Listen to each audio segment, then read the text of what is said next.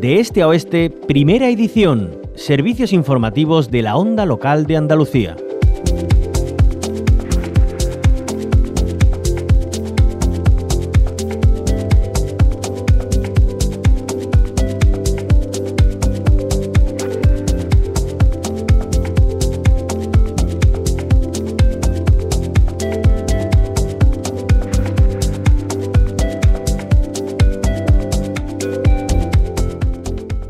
Estos días se ha abierto un nuevo capítulo del Hotel del Algarrobico en Carboneras, eh, en Almería, y lo hace después de varias eh, eh, sentencias del Tribunal Supremo.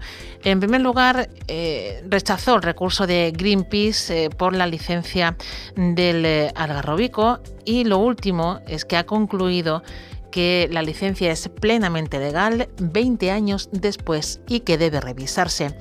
Dice también que existe una inadmisible lenidad de todas las administraciones involucradas en alusión al Ayuntamiento de Carboneras, a la Junta de Andalucía y al Estado.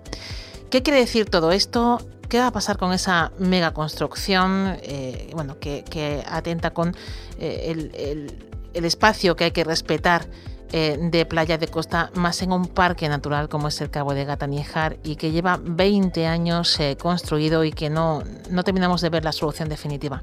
Para ello queremos saludar a José Ignacio Domínguez, él es abogado de Ecologistas en Acción. Bienvenido a la onda local de, Andalucía. Hola, buenas tardes. Bueno, en primer lugar, eh, José Ignacio, como abogado, explíquenos qué supone este nuevo capítulo que se abre con el Tribunal Supremo respecto al algarrobico?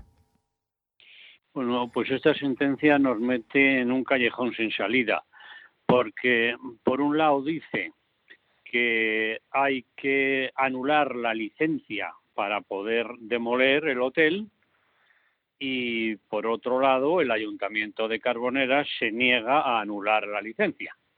Y digo que se niega porque ya llevamos un par de años pidiendo al Tribunal Superior de Justicia de Andalucía en Granada, le venimos pidiendo que obligue al alcalde de Carboneras a cumplir la, sentencia que le obliga a modificar el PEGO y también hemos pedido al TSJ que obligue al Ayuntamiento de Carboneras a anular la licencia, pero el TSJ pues no atiende nuestras solicitudes. Y entonces pues estamos en una indefensión total. Esta sentencia que ha sacado el Supremo pues le da validez a, esta, a este comportamiento municipal, porque en esta sentencia se cometen dos errores gravísimos, dos errores que son un desprestigio para la justicia, son errores materiales. ¿no? Por un lado, dice que el, plan general, el PEGO, la normativa urbanística municipal, eh, no se ha modificado. Dice que en la normativa urbanística municipal el algarrobico sigue estando como urbanizable y le da validez a eso. Pero claro, hay una sentencia del Tribunal Supremo de hace cinco años obligando al Ayuntamiento de Carboneras a modificar ese planeamiento urbanístico, porque los terrenos no son urbanizables. Pero es que el Ayuntamiento de Carboneras no obedece esa sentencia. Entonces, quiere decir que eh, la sentencia que acaba de salir ayer del Tribunal Supremo Mm, da validez a este comportamiento municipal. Deja en manos del ayuntamiento el que se puedan ejecutar o no ejecutar las sentencias. Porque si ahora dice el, Tribunal Supremo que los terrenos siguen siendo urbanizables, cuando resulta que hace cinco años ha, dictado una sentencia diciendo que no lo son, es que no sirve absolutamente para nada esa sentencia. Eh, aquí lo, que le da prioridad eh, el Supremo es al comportamiento a nuestro juicio, totalmente ilícito del ayuntamiento de no cumplir las sentencias. Em, bueno, y ahora si todo recae en, la decisión final del ayuntamiento de Carboneras, eh, ¿qué, futuro le espera la construcción? Eh, ¿O se derriba o se termina? ¿no? no, no ¿Va, a seguir así otros 20 años?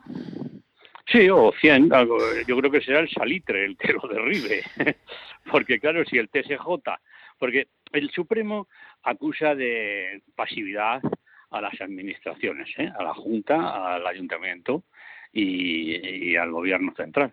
No acusa de pasividad al Tribunal Superior de Justicia, curiosamente, porque claro, es el Tribunal Superior de Justicia el que tiene que obligar al ayuntamiento a cumplir las sentencias. Nosotros se lo venimos reiterando, pero de una, forma cansina, que eh, de traslado a la fiscalía de este comportamiento del ayuntamiento, que ponga multas al alcalde periódicas, que informe.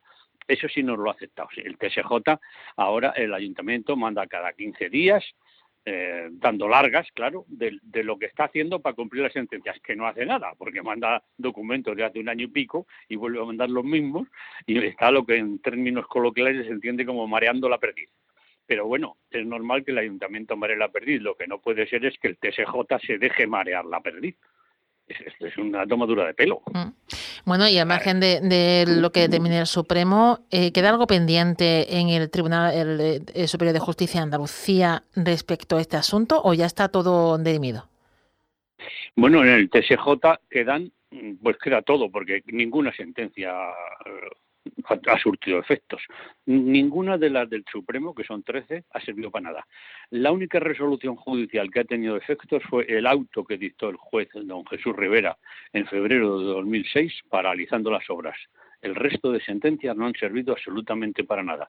Entonces, eh, quien tiene que eh, aplicar, o sea, obligar a que se cumplan las sentencias, eh, como ya digo, es el TSJ.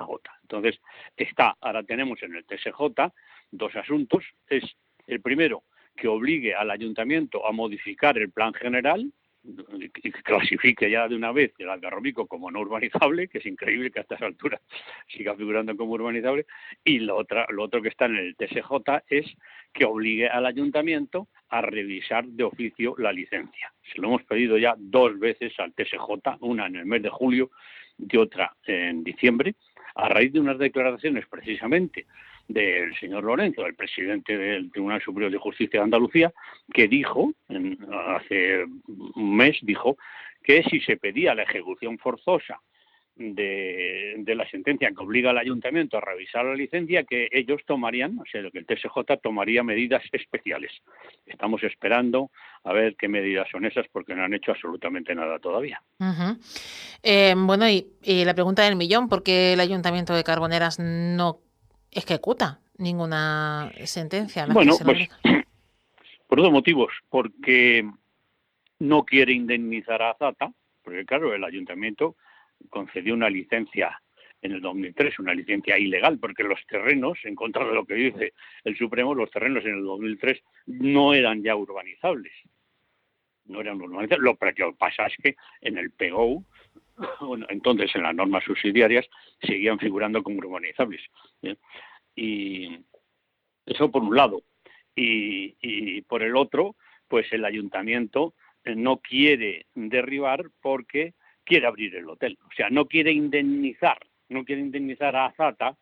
Si anula la licencia, tendría que indemnizar a Azata porque él se la concedió hace 20 años y, por otro lado, pues que no, ellos quieren abrir el hotel. De hecho, eh, la prueba es que han asfaltado la Diputación, a, instancia del Ayuntamiento, han asfaltado los accesos, que eran malísimos. Y ahora que, y ahora que el Supremo ha dicho que la licencia es plenamente legal, ¿podremos ver pronto el hotel abierto? ¿Cabe esa posibilidad? No, no. Eso, eh, bueno, nos podemos encontrar cualquier cosa, ¿no? Eh, pero eso sería un otro delito. Quiero decir, el hotel no se puede abrir, o sea, sería una tomadura pero bueno, el desprestigio para la Administración de Justicia sería total y absoluto. Pero bueno, eso es lo que pretende Azata y pretende el Ayuntamiento. Bueno, Azata pretende que la indemnicen por un lado y también pues no descarta abrir el hotel porque tenía cuatro grúas, ha tenido que retirar una porque se ha podrido, está oxidada y se iba a caer, ¿no? Pero mantiene tres grúas ahí todavía, quiere decir que mm, tiene eh, es un símbolo de que tienen intención de seguir la obra y ya digo que el ayuntamiento también quiere abrirlo. pero bueno, aquí ahora la pelota está en manos del TSJ con sede en Granada y, del ayuntamiento. El ayuntamiento, claro, no va, no va a cumplir, no, no va a revisar la licencia si el TSJ no le obliga de una forma ya pues utilizando la vía penal de mm. desobediencia a la justicia. Si el TSJ no lo hace, pues seguiremos. Pues seguiremos buscando respuestas. Eh, de, esta casa de Onda Loca Andalucía, en reiteradas ocasiones eh, hemos intentado contactar con eh, el ayuntamiento desde prensa. nos dicen que tienen que estudiar todos los documentos, les tienen que llegar todos hasta que nos lleguen no se pueden pronunciar, pero que conste que lo hemos intentado, que no, hemos intentado también saber cuál es la postura del Ayuntamiento de Carboneras. Esperemos que lo podamos eh, decir pronto y, que aclaren a la audiencia. Eh, pues todas estas cuestiones. Eh, mientras tanto, bueno, José Ignacio Domínguez, abogado de Ecologistas en Acción, muchas gracias por atendernos y por desenmarañar un poco este jaleo judicial. Muchísimas gracias. De nada. Hasta.